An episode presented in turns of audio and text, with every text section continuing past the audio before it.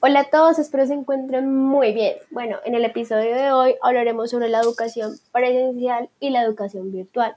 Vamos a ver algunas características y voy a dar mi opinión sobre cada una. Así que pónganse incómodos y disfruten. Bueno, la educación presencial, como ya todos sabemos, es aquella en la que se asiste a una aula de clase y se interactúa entre estudiantes y maestros. Aquí convivimos en un entorno dinámico durante una jornada determinada. Lo que caracteriza a esta educación de las otras es el método de estudio, ya que aquí se desarrolla tanto la personalidad de una persona como el carácter y la mentalidad. Por lo tanto, tiene un propósito muy específico y muy importante dentro de la sociedad y dentro de cada persona. Bueno, en mi opinión, este tipo de educación tiene ventajas y desventajas.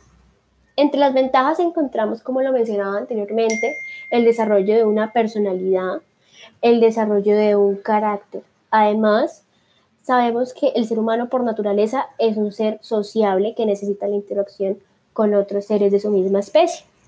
Entonces, un punto a favor.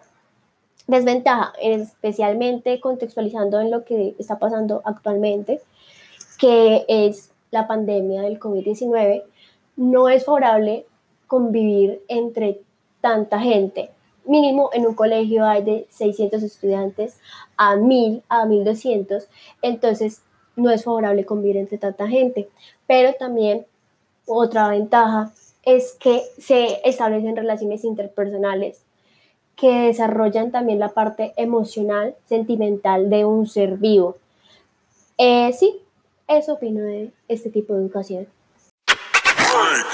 En cuanto a la educación virtual, sabemos que es un método de educación a través de la tecnología y toda la rama digital donde se trabajan los mismos tópicos que en la educación presencial, con la diferencia que cada estudiante se compromete a tener más autonomía sobre su capacidad para estudiar a través de un computador, de un celular, de un dispositivo tecnológico.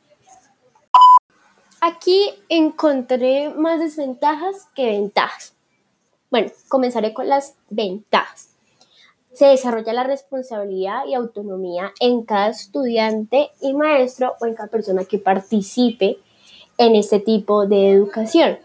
Además, la seguridad se la garantiza ya que cada uno está en su hogar sano, salvo y no está en riesgo a contraer virus, bacterias, lo que sea, afuera, en las calles.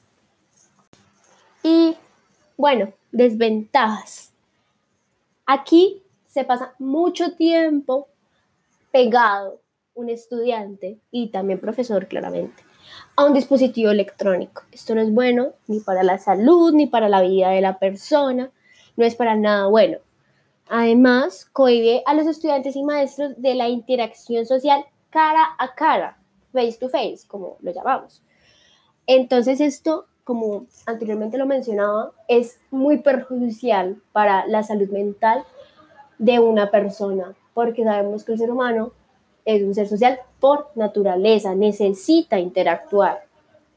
Bueno, y por último, no está hecha para todo el mundo. ¿Por qué? Hay personas que ni siquiera en las presenciales, con el profesor ahí, diciéndole, exigiéndole, ni siquiera ponen un poco de compromiso, un poco de actitud.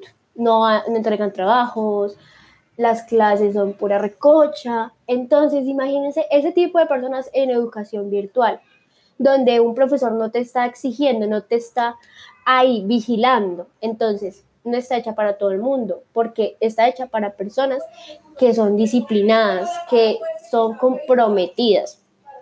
Entonces, aquí otra desventaja. Bueno, aquí se termina este episodio. Espero lo hayan disfrutado, espero les haya gustado, espero hayan aprendido, que es lo más importante. Y cuídense.